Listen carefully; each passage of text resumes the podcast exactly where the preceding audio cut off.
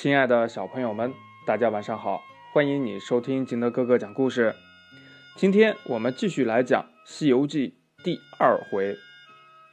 上一集我们说到呀，这猴王出问世，得道修仙，哎，学成了。他被师傅赶回来以后呢，发生了什么事儿呢？第二回，哼哼，东海龙宫获得金箍棒。话说呀，这悟空呢，驾着筋斗云，哎，刚学的本领啊，以前得好几年，现在呀，不到两个小时，他就回到了阔别多年的花果山呀。不料，眼前看到的是一片破败、凄凉的景象，耳中呢，听到的是仙鹤、猿猴凄厉的哀鸣。这悟空不知道发生了什么事儿呀，立即高声的叫道：“孩儿们，大王，我回来啦！”这话音刚落呀，就见石崖下、花草中、树木里跳出千万只猴子，把这悟空呀围在了中间，口头说呀：“大王，你离开这么多年，叫我们望眼欲穿呐。”我们特别的想念你。最近呀，我们常常被一个妖魔欺负。嗯，他说他叫混世魔王，想要霸占我们的水帘洞府。虽然我们拼死争斗，呃，还是被他抢走了许多东西，捉去了不少的弟兄。大王要是再不回来，这洞府恐怕……恐怕恐怕就保不住了。这悟空一听呀，这心里边是非常的生气。嗯，这是什么妖魔，竟敢如此胡作非为？我要去找他算账。这悟空啊，真的是很厉害呀！这纵身一跳，一路筋斗，寻找到那妖魔住的山洞。找到那妖魔的洞府啊，这洞口呢有几个小妖怪还在跳舞呢。这见到了悟空呢，就赶紧躲。这悟空呢就叫住了他们：“哪里去？我是花果山水帘洞洞主。你们那个什么混世鸟魔王，老是欺负我的猴子猴孙。我呀，来给他比个高下。你赶紧叫他出来。”那小妖呢？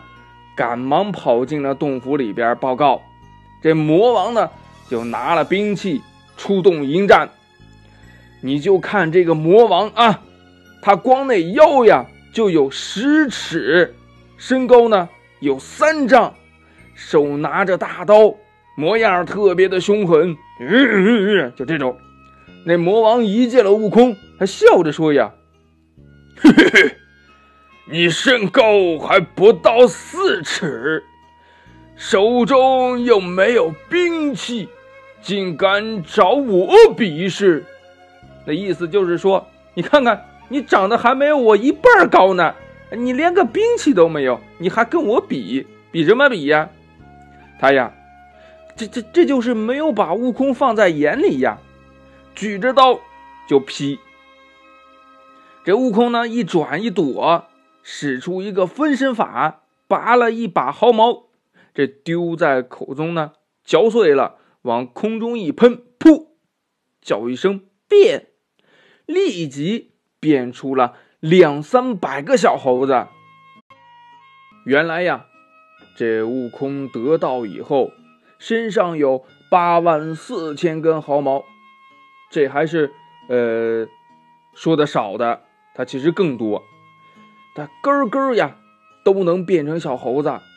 那些变出来的小猴子十分的机敏，前窜后跳的，把这魔王呀团团围住，抱的抱，扯的扯，抠眼睛的抠眼睛，捏鼻子的捏鼻子，把他弄得是精疲力尽呐。这悟空呢，趁机夺下了他的大刀，分开了小猴，对准他的脑门一劈，啪！哎。把这魔王呀就砍成了两段悟空呢，又带领众猴杀进洞里，把那些大小妖怪全部剿灭，这才一抖身把这毫毛呀收回了身上。这悟空呢，还放了一把火，烧了这个山洞，架起了一阵狂风，带着小猴子呀和战利品回了水帘洞。从那以后呢，为了不让猴子猴孙们再受欺负，这悟空呢便教猴子们砍竹为枪，削木为刀，打出了“孙”子的旗号，安营扎寨，每天带领他们操练武艺。不多久呀，这悟空又寻思了：这如果真有妖怪来进攻，这些……竹枪木刀根本无法抵挡，于是呀，他又使了一个分身法，变出了千百个小猴子，从奥来国的兵器库里边弄回了许多真的兵器，分发给了众猴。众猴有了好兵器，个个呀开心极了。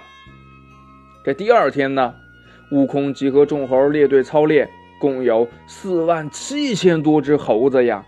这真是惊动了附近山上的各路妖王，他们有多少啊？一共有七十二洞啊，纷纷前来归顺，拜悟空为大王。哎，还要定期的进贡呢，就是给他啊送点好吃的、好喝的、好玩的。嗯，这悟空欣喜之余，对众猴说呀：“你们都有了称心的兵器。”但是呢，嗯，这口从魔王那里夺来的大刀很不合我意，不知道哪里还有更好的兵器。有四只老猴子上前献计呀！哎，大王是得道的神仙，凡间的兵器自然不能让您称心如意。听说呀，这东海龙王那边兵器不少。我们这，呃，铁板桥底下的水呀，直通往东海。大王神通广大，何不去向那老龙王借一件趁手的兵器呀？悟空呢，听了特别的高兴呀，跳到了桥头，使出了避水法，念出了口诀，扑通一声跳进了水里。那水中呀，立即分出来一条路。直到东海海底，正往前走呢，又被一个巡海的夜叉挡住了去路。悟空说：“呀，我是花果山的天生圣人孙悟空，是你们老龙王的近邻，你不认识吗？”那夜叉听了，急忙的回水晶宫向龙王禀报啊。这东海龙王敖广不敢怠慢，马上起身。率领龙子龙孙虾兵蟹将出宫迎接，把这悟空请到了宫里边，就问呢：“不知上仙找我有什么事儿呀？”悟空说：“呀，我得道以后缺少一件称心如意的兵器，今天呀，特来向龙王求取一件。”龙王听他这么一说呀。也不好去，呃，推辞，这不好意思呀，是不是？人家都这样说了，啊，那就找人家来人呐。哎，有一鱼精呢，就拿来了一把大汉刀。这悟空说呀：“俺老孙不会使刀。”这龙王呀，又命嗯下人领着这个力士抬出了一杆三千六百斤重的九股叉。这悟空呀，把叉接在手里，捂了一阵，说呀：“这叉太轻，太轻，请另赐一件。”龙王呀，被吓了一跳，嗯，这么有劲儿吗？赶紧来！于是呀，这个下人呢，又抬来了一柄化杆方天戟，有七千两百斤重呢。这悟空接过那杆戟呀，耍了几下，又放下，说呀：“嗯，还是太轻。”这龙王呀，越发害怕了，就说呀：“我宫中这方天戟最重，再没有比这更重的兵器了。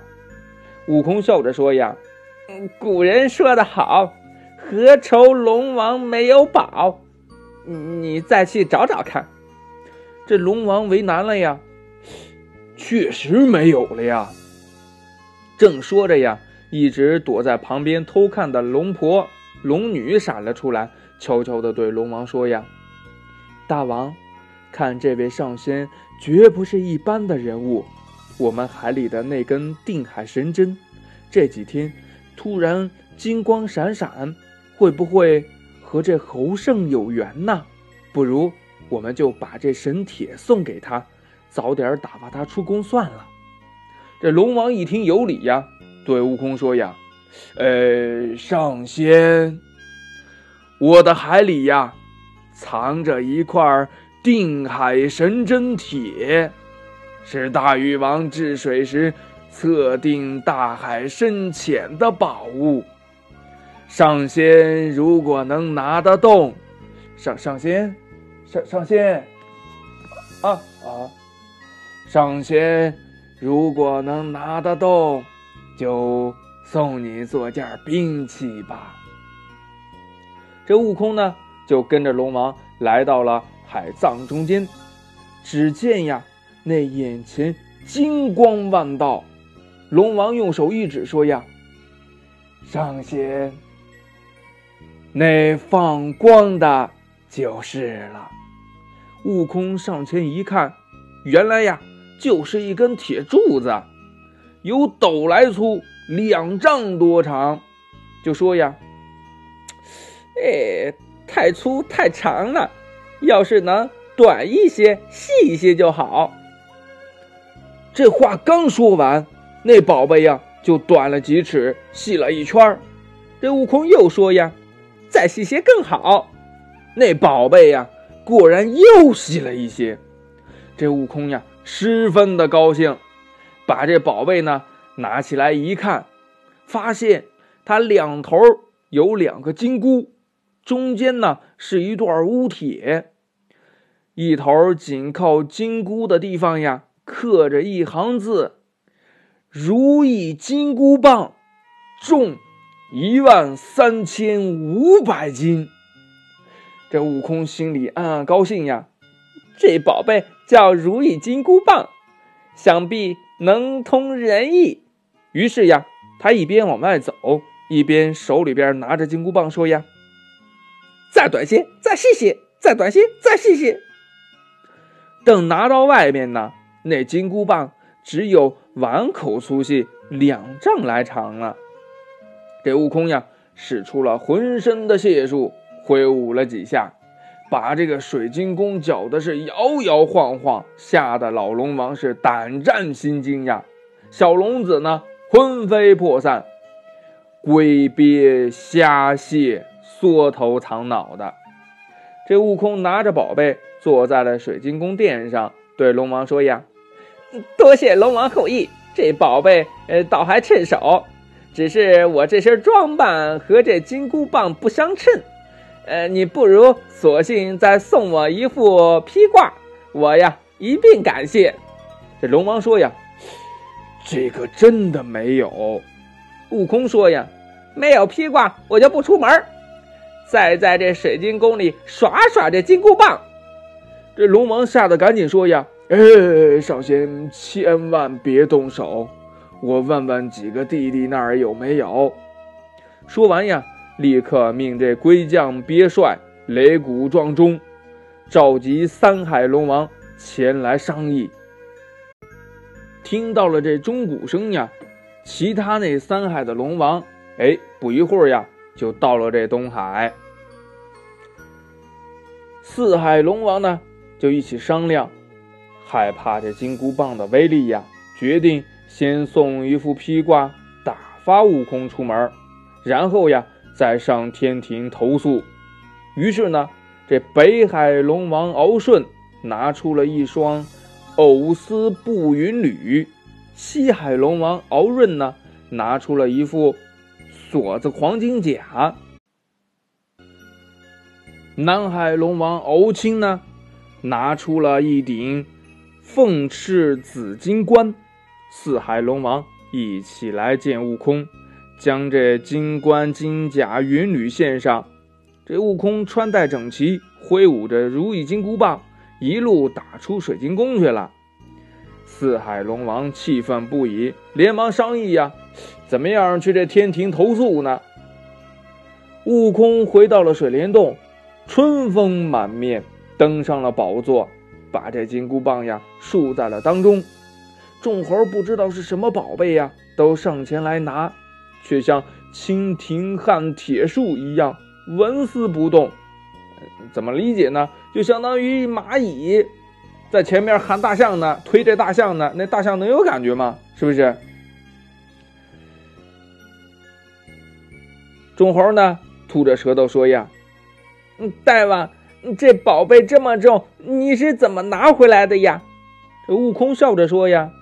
这宝贝叫如意金箍棒，可以大可以小，你们都站开，我变给你们看看。说完呀，把这宝贝拿在了手中，叫道：“小小小小小！”这金箍棒呀，变得像绣花针一样小。这悟空呢，把它藏到了耳朵里。众猴连连称奇，说呀：“嗯，大王，嗯，还拿出来耍耍吧。”悟空呢？又把这金箍棒从耳朵里边拿了出来，叫道：“大大大大大大，只见这金箍棒呀，越变越大。悟空呢，玩的高兴，索性呀，走出了洞外，叫声长。他顿时呀，长得是身高万丈，手中那铁棒呢，上抵青天，下达地府。把那满山的群怪各路的妖王吓得是魂飞魄散呐，纷纷前来参拜。悟空呢，大摆宴席，与各路的妖王庆祝龙宫取宝成功呀。他喝的是酩酊大醉，靠在了铁板桥松树下睡着了。睡梦里边呀，见到两个人手里边拿着批文。写着“孙悟空”三个字，这不容分说呀，就拿这绳索套住他的魂魄，把他带到了幽冥界。悟空知道幽冥界是阎王爷住的地方呀，顿时就惊醒了，说呀：“我老孙超出三界之外，不在五行之中，不受阎王管制，你们怎么把我带到这里来了？”那两个人呢？只管是拉拉扯扯的，硬是要把这悟空拖进去，这惹得这悟空呀怒火中烧，从耳朵里边掏出了金箍棒，就把这两人呀打成了肉酱。这悟空呢解开了绳索，抡起了金箍棒，打入了城中，吓得那牛头马面呐东躲西藏的。一些小鬼呀慌忙的向阎罗殿的阎王报告。大王不好了，外边有一个毛脸雷公嘴打进来了。十代冥王急忙出来查看呐，见悟空相貌凶恶，忙高声叫道：“上仙留名，上仙留名啊！”什么意思呀？就说你叫什么名字呀？悟空就说了呀：“我乃是花果山水帘洞。”天生圣人孙悟空，你既然不认得我，为什么派人来抓我？这狮王连连弯腰作揖呀，呃不敢，不敢，不敢，不敢。天下同名同姓的人很多，可能是抓错了，抓错了。这悟空说呀，胡说！快把这生死簿拿来，让俺老孙看个清楚。生死簿是什么呢？传说呀，呃，迷信的说法啊，就是记录人生死时刻的一个本子，就像我们的记事本一样啊，上面都写着，呃，哪个人什么时候出生，什么时候去世，哎，上面都写着呢，这个就叫生死簿。那这十代冥王是什么呢？啊，他就是十殿阎王。传说呢，是主管地狱的啊。十王呢，就赶紧让判官拿出来这生死簿，悟空亲自查看，查了很久呀，才看到孙悟空的名字，是这样写的：天生石猴，寿命三百四十二岁。